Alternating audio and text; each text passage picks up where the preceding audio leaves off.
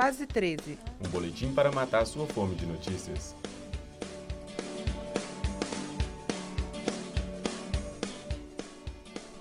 Boa tarde. Está na mesa o boletim quase 13. O programa para você escutar na hora do almoço. Eu sou Bruna Bentes. E eu sou Leonardo Sander. E o programa começa agora. Hoje é quarta-feira, 25 de setembro de 2019. Agora são meio-dia e 17 minutos. Fazem 21 graus e a umidade finalmente subiu um pouquinho. E ocorreram algumas pancadas de chuvas em algumas regiões de Belo Horizonte. Ah, e faltam 97 dias para a ceia do Ano Novo. E as principais notícias do dia são: Órgão ligado à ONU alerta sobre consequências do aquecimento global à vida marinha. Doença pulmonar relacionada ao uso de cigarro eletrônico faz mais vítimas. Precisando de maioria simples no Senado, processo de impeachment de Donald Trump é aberto.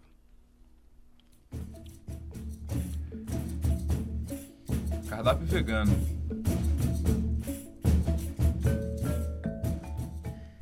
Cientista do painel intergovernamental sobre mudanças climáticas, o IPCC, órgão ligado à ONU, identificou que as mudanças climáticas trarão consequências graves aos ecossistemas marinhos. Mais informações com a repórter Ellen Fanny. Boa tarde.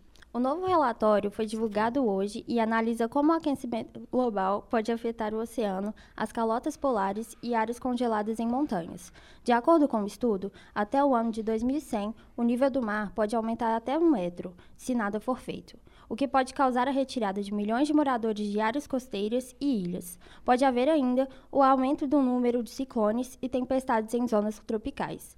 Além disso, os cientistas alertam que a água dos oceanos aumentará a temperatura, tornando-a mais ácida e afetando os recifes de corais. O relatório destaca a redução do permafrost, solo congelado da Rússia, Canadá e Alasca, o que liberará mais de um milhão de toneladas de gases de efeito estufa.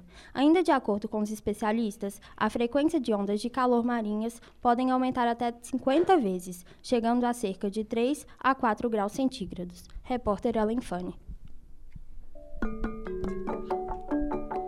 Sopa de letrinhas. Professores avaliam que o acesso a smartphones e tablets podem afetar a capacidade das crianças escreverem. A repórter Mariane Luiz fala mais sobre o assunto. Exatamente. Cada vez mais alunos apresentam dificuldades para escrever à mão. A constatação parece ser unânime entre pais e professores. É o que revela um estudo feito na França e no Brasil. Especialistas alertam que o principal motivo é o uso excessivo de novas tecnologias, como tablets e smartphones, que acostumaram crianças e adolescentes à escrita digital. Desde o início do ano escolar de 2018, a França proibiu o uso de smartphones pelos alunos nas escolas.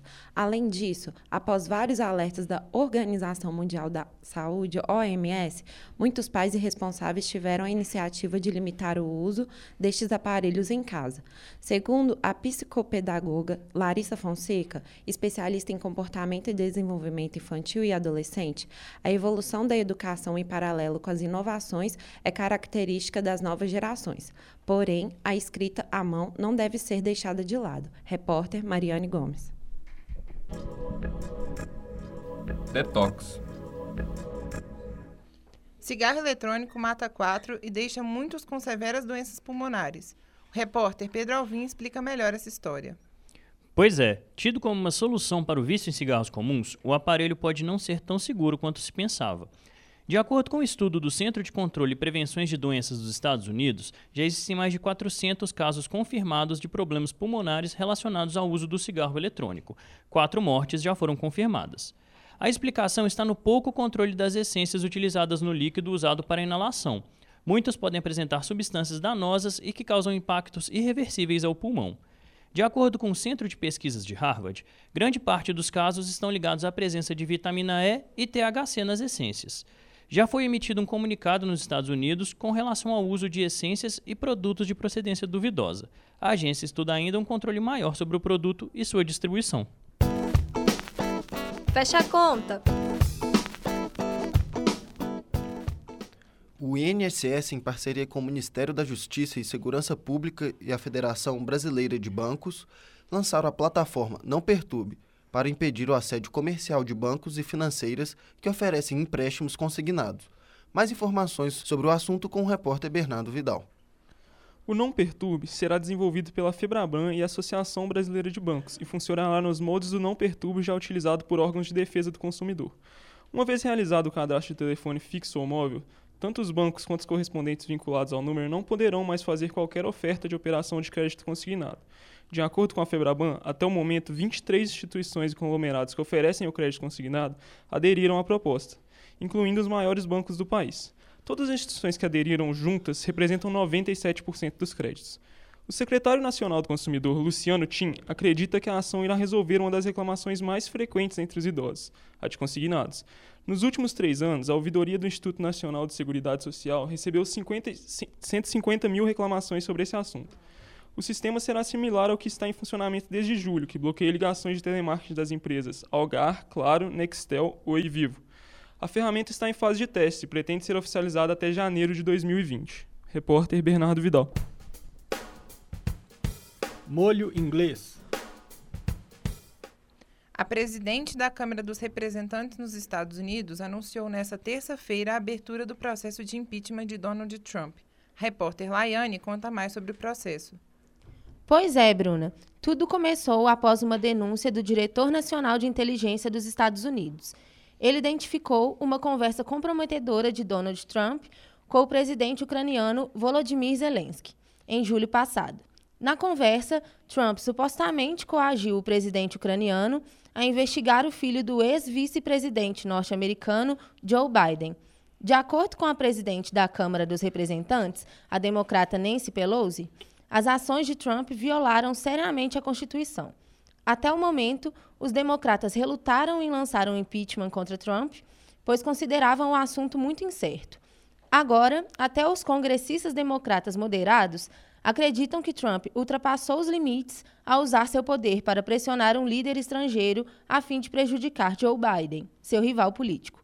Após o anúncio do processo de impeachment, Trump usou o Twitter para dizer que sofre assédio presidencial e que os democratas sequer viram a transcrição da ligação. Ele também anunciou que a transcrição será publicada hoje. Repórter Laiane Costa. Papo feito. Boa tarde. Andei pelo campus da PUC para ver a opinião de alunos sobre o polêmico discurso de Jair Bolsonaro. Meu nome é Lívia, eu sou estudante de jornalismo. Eu vi uma parte do discurso do Bolsonaro ontem na ONU e, para começar, foi um discurso bem ideológico. Para mim, é uma coisa bem óbvia que o Bolsonaro faz, fora o discurso elitista dele, de sempre. Não xingou o Macron diretamente, mas ficou bem clara a indireta dele, falando sobre a soberania do Brasil não que não seja, mas de um falso patriotismo que eu acho muito engraçado, porque ao mesmo tempo que ele bate no peito para falar, ah, eu sou patriota, o Brasil é isso, o Brasil é soberano, ele coloca o rabinho entre as pernas e abaixa a cabeça para tudo que o Trump faz. Meu nome é Matheus Henrique, faço engenharia química aqui na PUC do Corel.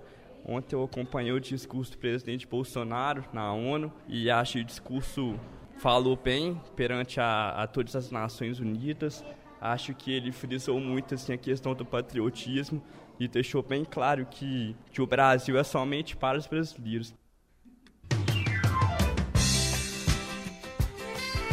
Fome Zero. Instituto Brasileiro de Geografia e Estatística, o IBGE, abriu hoje edital para a seleção de agentes de apuração do Censo Democrático para 2020. O repórter Davi Costa traz mais informações. As vagas abertas são para atuar como coordenador sensatário da subárea, com remuneração mensal de R$ 3.600. Para agente sensatário operacional, o salário será de R$ 1.700 por mês. A duração estimada dos contratos temporários é de 12 meses, podendo ser prolongado. Para se inscrever e concorrer às vagas abertas, o candidato deve acessar o site da Fundação Getúlio Vargas no www.fgv.br. O período para realizar as inscrições que começou hoje vai até às 16 horas do dia 15 de outubro. Os ingressantes terão que pagar uma taxa de 58 reais para concorrer às vagas de coordenador e R$ 42,50 para a vaga de agente. Para exercer a função de coordenador, o candidato deve ter diploma de nível superior com carteira de habilitação definitiva ou provisória, no mínimo na categoria B. No caso de agente, o pré-requisito é possuir formação de nível médio. Repórter Davi Costa. Bolanhesa. A brasileira Silva Greco, que narra jogos para seu filho cego, foi a vencedora do prêmio Torcedor do Ano. O prêmio é entregue pela FIFA e o repórter Vitor Monteiro conta um pouco mais a respeito. Silvia recebeu o prêmio durante cerimônia realizada em Milão, na Itália, na última segunda-feira. O evento elegeu os destaques da última temporada do futebol mundial. A brasileira costuma levar seu filho, Nicolas, de 12 anos, aos jogos do Palmeiras.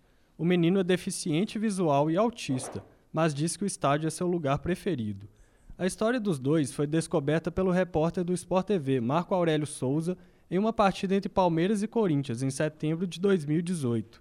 O repórter percebeu que uma mulher narrava os acontecimentos do jogo para um menino nas bancadas. A imagem deles teve grande repercussão na mídia, e após a descoberta do fato, o programa Globo Esporte produziu uma reportagem contando a história dos dois. Silvia é mãe adotiva de Nicolas. Ele nasceu prematuro com apenas cinco meses, o que prejudicou o desenvolvimento de sua visão. Após ser rejeitado por outras 12 famílias, Silvia decidiu criá-lo. Após levá-lo a um jogo do Palmeiras contra o São Caetano em 2012, ela percebeu que o ambiente do estádio encantava o garoto. Para tornar a experiência dele mais interessante, a mulher observou atentamente narradores e radialistas e aprendeu técnicas de locução para transmitir a emoção dos jogos ao filho.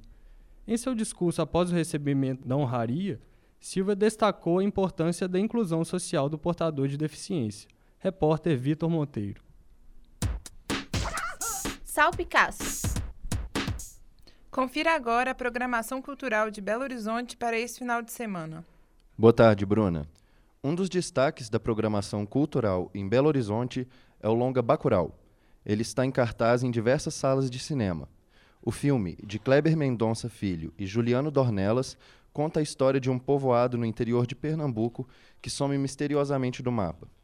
No sábado, BH recebe o festival Conexão Sinestésica no Industrial, perto do Olhos d'Água.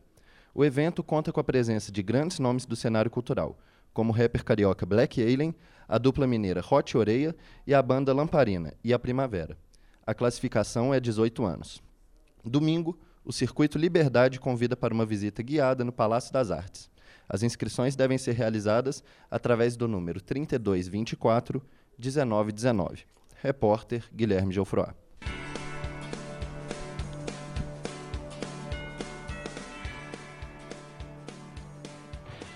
E para terminar o nosso dia, segue a receita de hoje.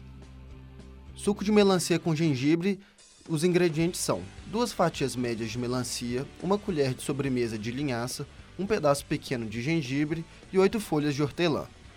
O modo de preparo é: você bate todos os ingredientes no liquidificador com algumas pedrinhas de gelo e pode consumir imediatamente. Então é isso, ficamos por aqui com a segunda edição do Quase 13. Esse boletim é uma realização dos alunos do curso de jornalismo da PUC Minas. A produção foi de Guilherme Geoffroy e Gabriel Ribeiro, a edição de Luana Dias e Caroline Gomes, a técnica foi de Alan Casas, Clara Costa, Estevam Neto e Pedro Emanuel. A supervisão é da professora Yara Franco. Agradecemos a audiência, um ótimo almoço e até a próxima. Tchau, tchau.